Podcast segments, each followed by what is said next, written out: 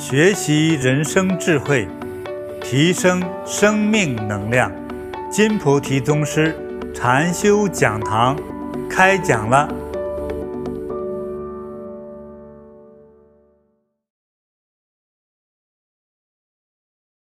各位朋友，大家好。嗯，我们今天又如约相见了。哎，又。继续和大家聊命运这样的一个艰难的话题。这个命运呢，人人其实都是有所感悟的啊。对命运，我想，尤其是有点年龄的人哈，都会有所感悟啊，有所总结啊，或者有所判断，或者是有所觉悟。嗯。但是呢，就像说那个道一样。啊，其实很难描述它，嗯，所以它藏着里面，这里面藏着很多叫做嗯我们不知道的那个玄机啊，啊，只能说好像有所领悟，但是很难捉住，啊，好像都已看破，确实难以把握，啊，真的很难说。啊，所以我们只能说。从一些故事，因为故事就是真实的案例啊，也不要听我就是一言堂。对，我想我们还是继续来进行讨论。大家还想听朱元璋的故事吗？我们听完之后再总结的时候，就会发现，这个人是否有天命呢？我们就会自己来思考。嗯，好，朱元璋家是这么一个状态，在这个是这个安徽凤阳这个地方来生活啊。那朱元璋呢也没读书，就给这个地主家放牛。放牛它不是一个力气活，只要把牛赶到这个一些山坡上能吃草，这牛不要去摔死啊，不要跑掉就可以。嗯，好，咱们讲这个朱元璋小时候。哎，干的坏事儿。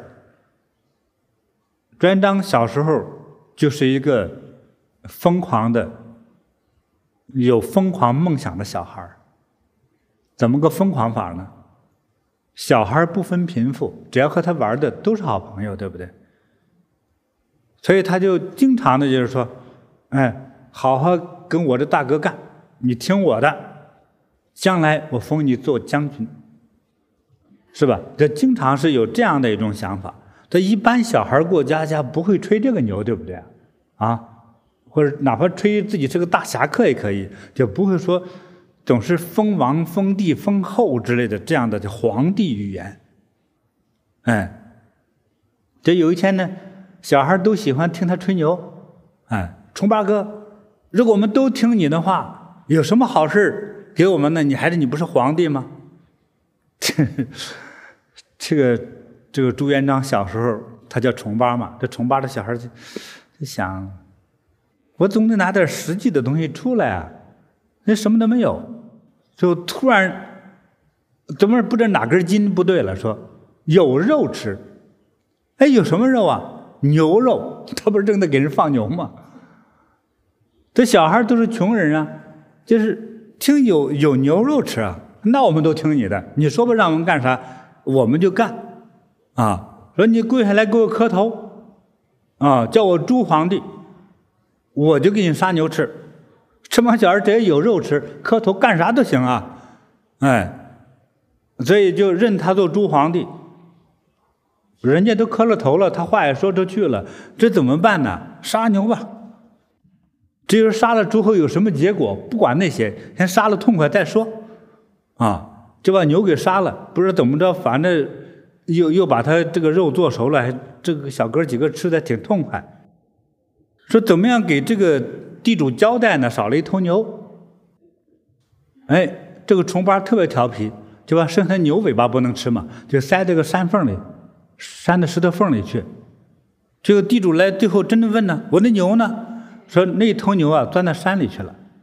说你看，瘦的露这个尾巴，哈哈哈，这小孩嘛，当然，这一拿着尾巴就是根本就是刀切下来的，就是你这胡说八道，你都有这些痕迹。你们杀牛牛血是吧？煮煮煮牛肉的锅都有，哎，这个这个地主气得够呛，说这孩子太调皮了，你让我形成了损失啊！你给我放牛的，给我看着牛的，结果你把牛牛给给我吃了，还撒这种小屁谎，啊，哎呀，真是。嗯，那你再这样，我真真是得揍你！得去换人放牛，还没等放人呢，还没等换人呢，爸妈死了。接下来面临的难题就来了。死了之后，他倒插门嫁出去的哥哥得来看呢，得安排啊。但是他们是游民游到这儿来的，没有自己的土地，要埋呀。父母和哥哥死了得埋呀，找哪里埋呀？没有土地，他们就找他爸妈打工的这个地主家，给人谈，你看给你们干这么多年活，真是你看不幸死了，给块闲地方给他埋了吧。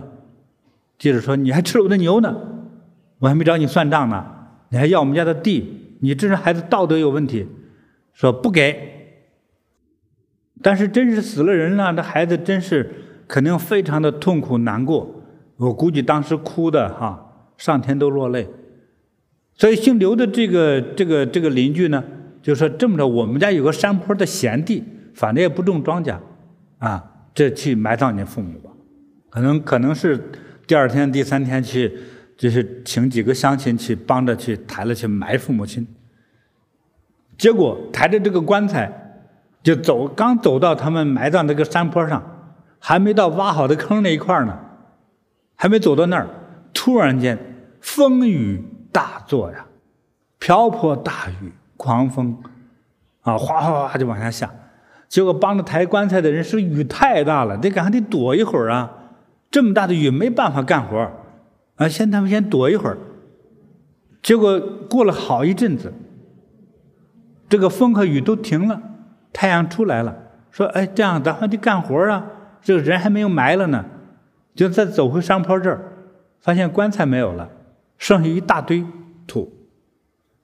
原来是这样，这个狂风暴雨来了之后呢，出现了一点山体滑坡，我们称为土石流、泥石流这样子，滑下来之后，正好就把这个棺材，正好也是这么这么一块儿，这个土滚下来。”就把这个三个棺材全部自动的就埋了，上天给埋的。哎，这个是奇迹吧？很好玩。像这些故事，这个故事是朱元璋本人回忆写下来的。好，把爹妈安葬好了，来帮着处理后事的那个倒插门的哥哥得得回人回人家家去啊，守着人家过日子去啊。他十五六岁，这个时候父母双亡，没地方去了。这个时候他就突然想起来，哎，我们家附近那个山后头不是有个庙吗？先去那个庙里先住两天，再做打算吧。那个庙是什么呢？就叫黄觉寺。嗯，就去了那个庙了。在那个庙里一报名字，还有他父亲是谁？他父亲死了，给那个住持一说，说：“哎，你来的可以啊。之前你小时候，你父亲就在这登记过，我们想让你在这出家，啊，你爸妈还舍不得，说之后再说吧，啊，这时候他们去世了，你就来了，那可以啊。之前咱们就谈过，你在这儿来来修行的，那现在也是个机缘呢，你就来吧，就留下吧。”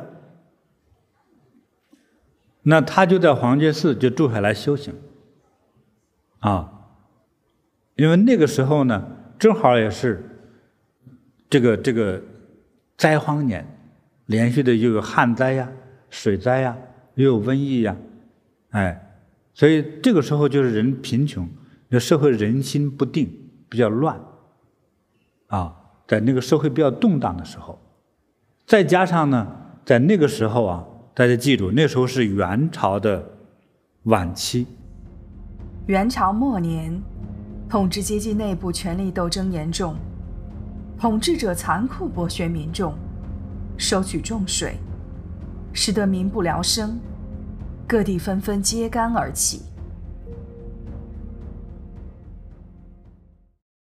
修行了没两个月，进来的和尚太多，因为灾灾荒年嘛，吃饭的人太多，寺庙的供养太少。这时候住持就说了。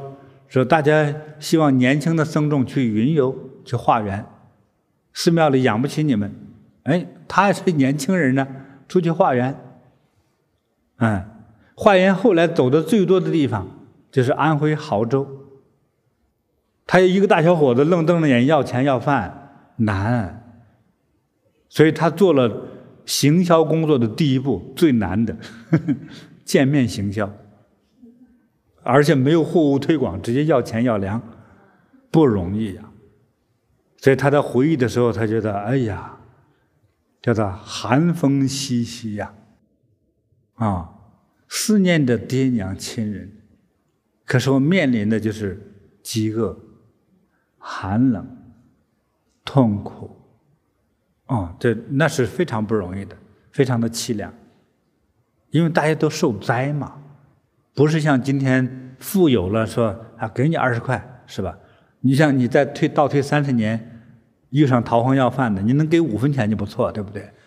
其实他得到了很好的学习、锻炼、自我培训、观察力、表达力、说服力、耐力，又饿又冷，这个忍耐力要超强才行。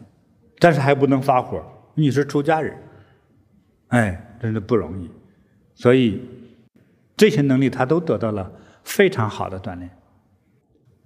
在接下来缘分又来了，哎，这个寺院住持又招呼他们就回来，那他就在黄觉寺就住下来修行。啊，你看他学了很多东西，这个学了一些佛法。到黄觉寺之前他是不认字的，我相信他父母亲也不认识字。哎，可是到了这儿之后，他要学佛经啊，要懂道理啊，老师傅就得教化他。哎，他就读佛经，有文化识字。嗯，他人又挺聪明的，对，又学习了佛法的慈悲呀，啊，啊道理呀，经典呢。修行了两三年之后。就接到了他小时候一起玩耍的一位小伙伴，叫汤和的这个小伙子来的一封信。汤和呢是他小时候一起玩耍的小男孩，还把他叫大哥呢。这个汤和呢，就这个时候给他写信的原因是来叫他来参加起义军。哎，汤和就说：“你看我这么笨，我现在。”都是个千总，我管着一千人呢。现在来说就是团长，哎，我吃的可好了，是吧？好几个卫兵，那给乡下人一吹牛，那真是大家都羡慕，是吧？我那个盔甲都是铜的，知道吧？我那个腰刀多么好，就吹牛，啊！可是这封信过去送信的人不多，正好是给一个名不见经传的小和尚。可是他还没等去，寺庙的人都知道了，就已经有人举报了。举报到官府了，因为到处都是造反的人，官府的人还没来得及来抓他。这个紧张的感觉，他深深的感受到了，风向不对，哦，太危险了。他真的拿不定主意，这怎么办呢？可是他们那个黄觉寺呢，有抽签的那个部分，和我们禅堂一样，有个抽签的系统。怎么办呢？是先这些抽签嘛，就先有一个愿望。说愿望说，我要好好修行，留在寺院，哪都不去，抽一个签，一抽，我直接读签文哈。大凶，大凶是非常凶险，不好，可能灭顶之灾。凶，哎呀，这这不好，赶把这签儿扔回去。哎呀，要我去云游，是不是啊？我不在寺院待着，我云游，我还继续修行。哎呀，求老佛爷指条明路，闭着眼睛光抽一个签儿，嗯，不敢看，嗯，这，嗨，大凶，这还是大凶，还是不好，这叫逼上梁山的，没路可走啊。这来了，我干脆我就追凶吧，哪凶我去哪里，哎，就是老佛爷真的，你真这么指路的话，没路可走，干脆哪里凶我去去哪里，看我能不能去，在抽个签儿，是平安大吉。说哪里凶险去哪里，可不就去造反呗？去当兵去，一抽了许了这个愿，一抽出来就是吉利的签文。那既然如此，我就按照佛爷的指示去当兵去，拍屁股就走人，反正也没爹没娘嘛。对，这就是佛陀指路，崇巴从军了。这就是他一个命运的转折，记住哈，这个时候是抽签决定的。崇巴十五岁失去父母，被迫出家；二十五岁，面临着被人举报造反的牢狱之灾。在艰难抉择时，他选择了抽签问佛。那么，按照签文的指示去从军，究竟是吉是凶？又将面临怎样的境遇？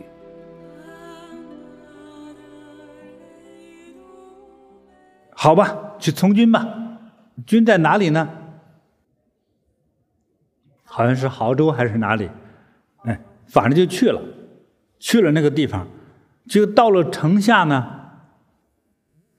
其实这个城已经被起义军占领了，就是来邀请他的，他们这个老朋友的。他们驻扎的这个地方，哎，那这个时候，这个城的主要的元帅是姓郭的，叫郭子兴，郭元帅。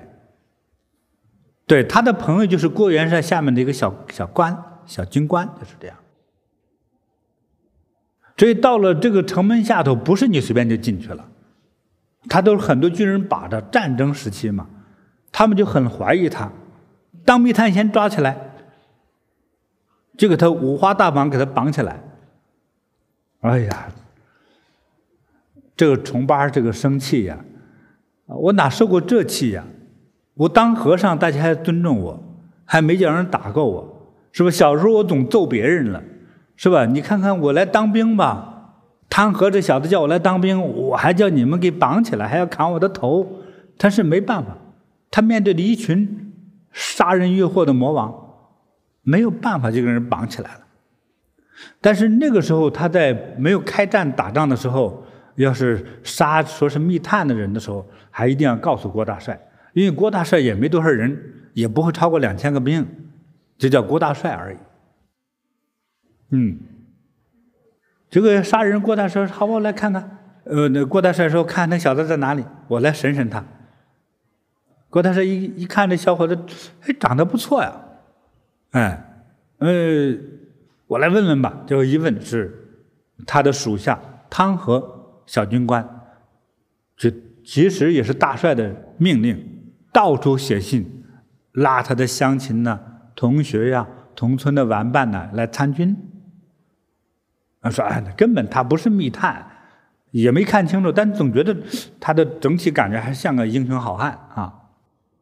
行了，既然身份没问题，就留下来当兵。哎，好，大概一个月之后，郭大帅呢，又到他们这个小营地来视察。其实主要是看看崇巴到底怎么了，死了没有，跑了没有，都要看看。哎，结果他们这个营地和营房住的地方整体是特别的干净，井井有条，说从来没这么干净过。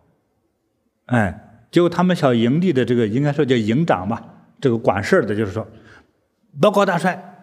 我们已经提前完成我们所有的工作任务，啊，知道为啥吗？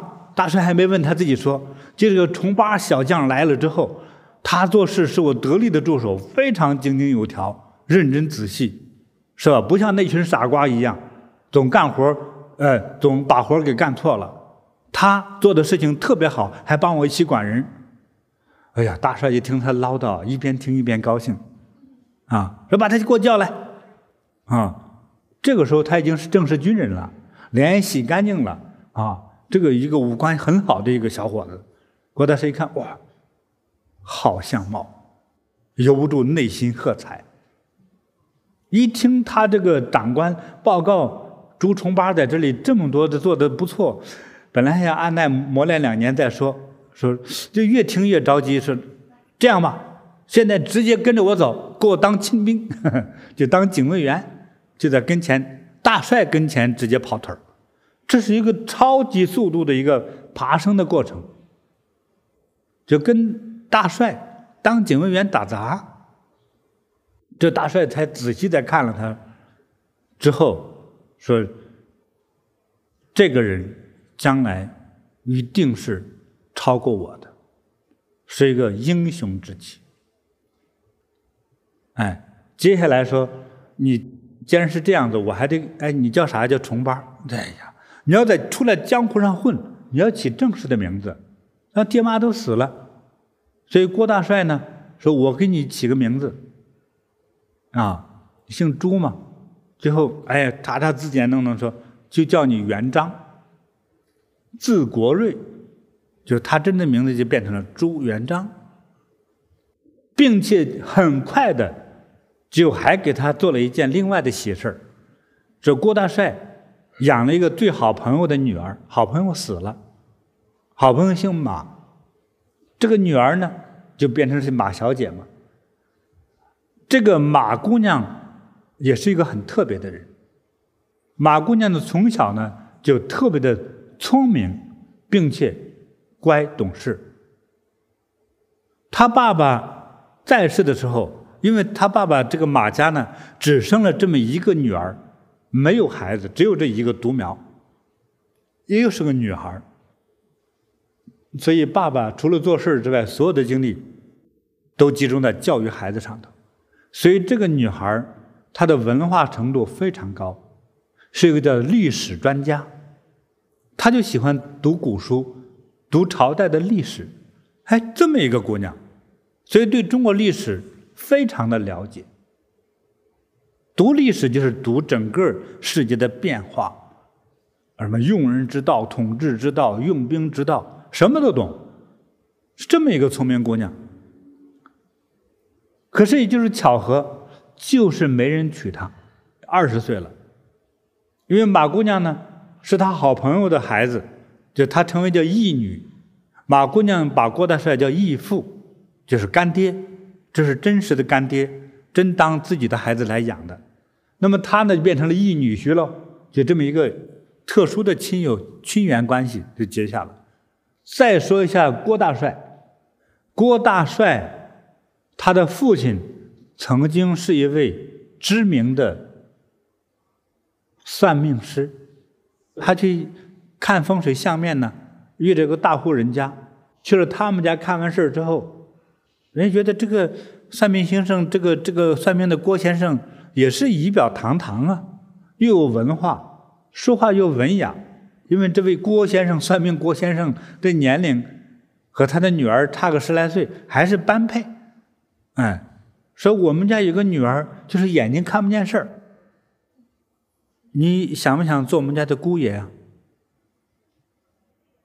说郭先生想想，自己这流浪的过程之中，哈，真的不容易啊，又是灾荒年，是不是啊？那个算命也得不到多少钱。到处这么走，这么奔波，又受气，又有风险，啊，弄不好就人当成那个抓丁啊，当兵，命都没有了。他也想找个地方安心下来，就是我同意，他就和这个盲人这个姑娘和本地这个，就是他本地的就结了婚，生下来的那个其中一个孩子就是郭大帅，郭子兴。对，他有这么个故事，所以郭大帅他对相貌学、相貌命运学是有一定的研究的。他看出了这个朱元璋不是一个普通的窝囊废，不是普通的农民工，不是庸庸碌碌的人，是个英雄级人物。至于说达到看到他什么级别，我相信他没有看到朱元璋最终的未来。但是知道这人是个了不起的人。朱元璋从小自诩皇帝，杀牛分肉，天葬父母，出家黄觉寺，佛陀指路从军，得遇郭大帅，取得才女，种种经历像是巧合，又好似冥冥中自有安排。这个过程之中，郭大帅称为大帅，但确实没几个兵。结果就来了另外一位造反派，他们其实那归属哈，在民间江湖归属都是白莲教门下，白莲教下属的一个小分部，就是他比郭大帅的人多，都挤在一个小城里头，接下来就会出现饥荒，没有饭吃。本来就是很多人都没有饭吃才当的兵嘛，所以挤到一个小城来，粮食匮乏，供给没有。大家都想把互相把对方挤出去，但是又没有理由，都是说我们都是一个这个白莲教手下的造反派啊，谁没有一个理由把对方赶走，但这就是看谁更横，谁更狠。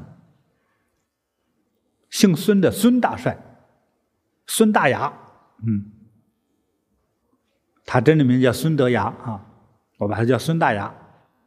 有一天，孙大牙。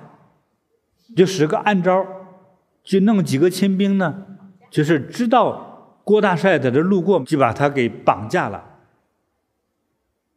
绑架之后的结果呢，他的干闺女女婿、干姑爷朱元璋知道了，啊，朱元璋知道一听就急了，这个不行啊，我得救我岳父啊，啊，救郭大帅，但是光凭一己之力还不够，这个朱元璋。马上就找另外一位起义军的首领。这另外这位起义军的首领呢，其实是他的兵更多，但是和郭大帅能说得来，啊，能聊天聊得很投机，哎，彼此还欣赏羡慕。哎，朱元璋找上他之后说，把这个事儿给他一讲，说这还得了，敢动我兄弟，我堂堂六千人马还干不过他。走，找他去，带上士兵就找到孙大牙家，把他家给抄了，把孙大牙给我绑起来，啊，得把郭大帅给我放出来，就才把郭大帅找着，给给给放出来了。当然了，最后江湖规矩来说，都是呃白莲教属下，这个都是自己人啊。那孙孙大牙绑绑架人的人总是找个理由啊，其实我不是绑架他，对啊，我们哥俩老叙旧了之后，叫他他不来，所以我的卫兵就把他给拽进来了。你看看我的猪肉都宰好了，是吧？我们好好叙叙旧，不是绑架，你误会了。所以孙大牙也没被杀，啊，他们也都各自回家了，就没事。但是郭大帅自己心里明白呀。就感激他的姑爷啊，那这孩子是有勇有谋、有情有义，就更喜欢他。郭大帅还给他谈，哎，这个元璋啊，说我觉得你挺有感召力的，是吧？你长得又好看，你的嘴皮子比我好使啊，哎，所以你去弄些兵回来。朱元璋真回家乡，请问大家，他家乡是哪里？安徽凤阳，请记住这个名字。真回老家，三个月，召回了好几百人。就因为这个原因说，我让你再当个干部，提干。啊，现在来说就当个连长。巧合的事情发生了，召回了这个四五百人当中，至少有二十二位。小男小男孩、小伙子，都成为了跟着朱元璋打下天下来的总共二十四位上将军的，至少有二十二位，就在这一次回家乡去招募士兵的这个过程里头挖掘出来的。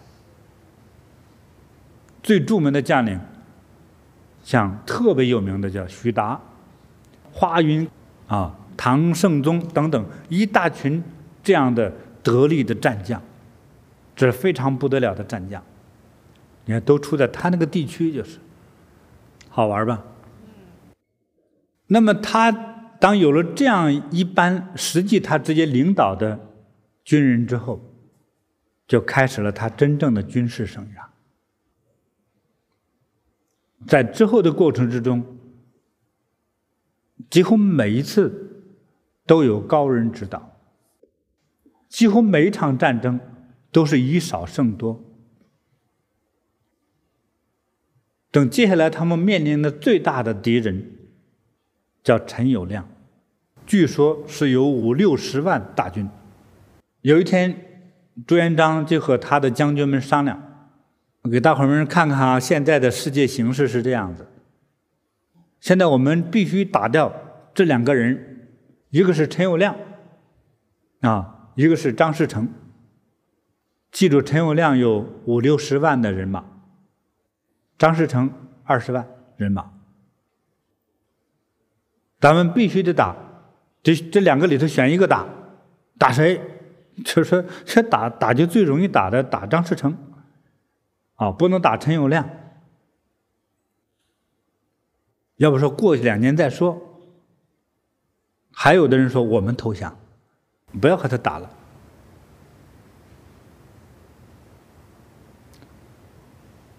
大家都各自的七嘴八舌的表达着自己的想法，但是没有一个人的想法和朱元璋相同。所以这个时期。他们请到了一位高人，这个人就是历史上鼎鼎大名的刘基、刘伯温。历史传说之中，他像神仙一样的一个人。刘伯温是被请来的，请来的，在听他们军事会议的时候，接下来就听了三四天，没说过一句话，而且面无表情。在历史记载就说，朱元璋实在憋不住了，说：“啊，刘先生，您能不能给我们指点一下？你有什么高见呢？”刘伯温说：“真让我说呀，早就等着让你说呢。”刘伯温站起来把宝剑一抽，在桌子上叭一拍，就突然间违背他平常的做事风格。当然，据说一剑下去把一个桌子角砍掉。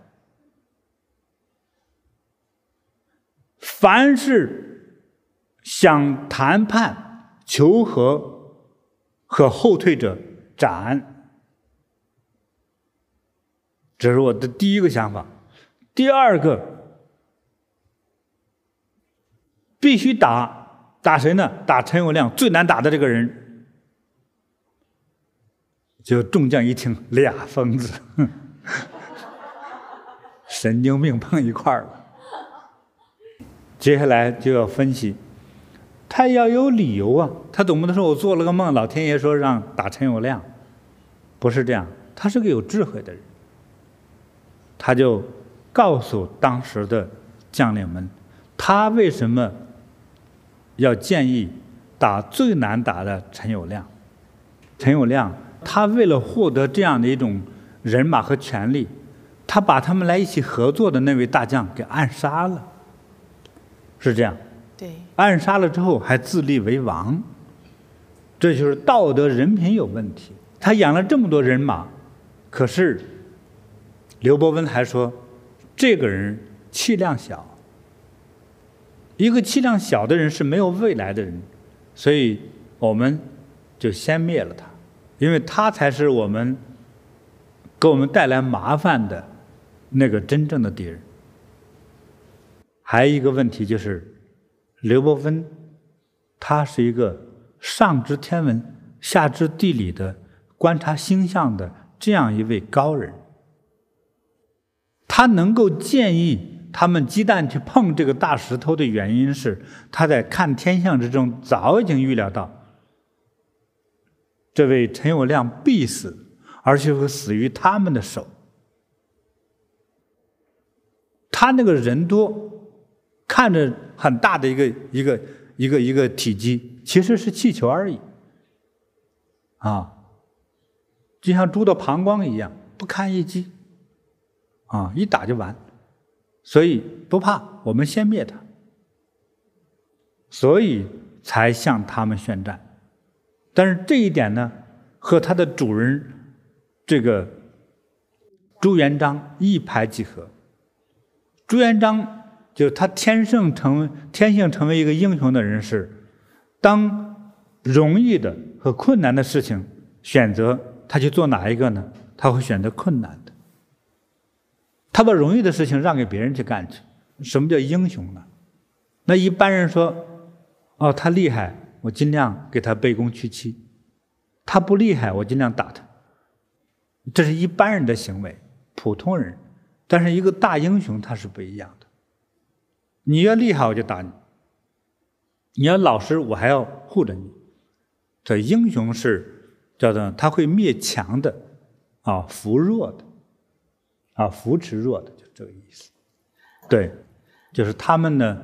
在当有了这样一个打陈友谅的一个宏观的战略之后呢，在做了很多具体微观的战术上的这些方法上的这个布置，啊，嗯，结果经过若干次的交战之后，还是把陈友谅给灭了。其中有一次与神机有关系的事情，就在鄱阳湖水战的时候，是一场非常关键的战役。它是一个以少胜多的这样的一个，所以打的是非常惨烈的，打了四十多天，双方那个都是损兵折将哈，都是很严重。那有一天正在这种激烈交战的时候哈，然后这个朱元璋所在的这种帅舰帅船上，啊，那应该是最最显眼最大的哈，火力最好的一艘船上，他在这个指挥，然后这个。呃，刘伯温呢，他因为他是会看嘛，天象嘛，他也可能有这种观天象的习惯，他就抬头看到天空之中有难星过，然后他就赶紧喊叫急更舟，就是说，呃，主帅你赶紧换船换船，快换船换到这边来。对，那那个呃朱元璋赶紧也听他的话，就换到另外一艘船上了。对，那么换过去之后，说时迟那时快，这个时候这个主帅这个舰就被。就击中了，那是有就打翻了，对，对着火，嗯，着火之后又沉船，对。但是呢，因为刘伯温他看了天象，喊了这句话，这六个字，就救了朱元璋一命。对，嗯，这些是有历史记载的，嗯，因为很多将士军人都在这个现场，当时打的这个仗哈，据历史记载，整个这个鄱阳湖那个水哈，全是红色的，那死了多少人啊？对，所以。你看他经历的，这是只是他这个这个成长还没拿下国家来之前的这些战役当中，啊，对一些小故事，哎，给大家分享。那我们自己分析，去去思考，去分析。还有人有的有的人说，就是爱拼才会赢，我啥都不信。朱元璋这么个造反派，应该说是一个什么都不信的主，对不对？爱拼才会赢。就这么拼着拼着，就拼出个皇帝来，这也许是这样，还是说他天命就是来做这件事儿的，结果遇到了这样的战争，遇到了这样特定的人物，不知道。所以这个命运呐，命运让我也是很感叹。这里稍稍提个醒，朱元璋。他的小名叫啥？重八。他的小名叫重八。那么和宋朝的开国皇帝赵匡胤，他叫九重，对吧？有相似之处吧？你九我八。结果呢？宋朝皇帝他的传的，他的一辈一辈的往下传，传了多少代？还记得吗？十八代，所以他的小名叫九重，这个呢叫重八，他传了十六代，你自己查看一下历史。他接下来的子孙成为皇帝的，一共传了十六代，是不是一个巧合呀？朱元璋原名朱重八，明朝正好传了十六代皇帝，他的名字中“朱”。音同珠。当时正是元朝，章是一种祭天、形似宝剑的玉器，连起来就是灭掉元朝的利剑。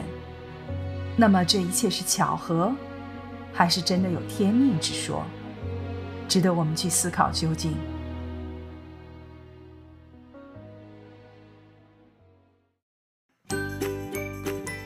欢迎分享金菩提宗师禅修讲堂，您的分享传播会增加您的功德，祝您如意吉祥。更多精彩内容，请下载禅师 APP。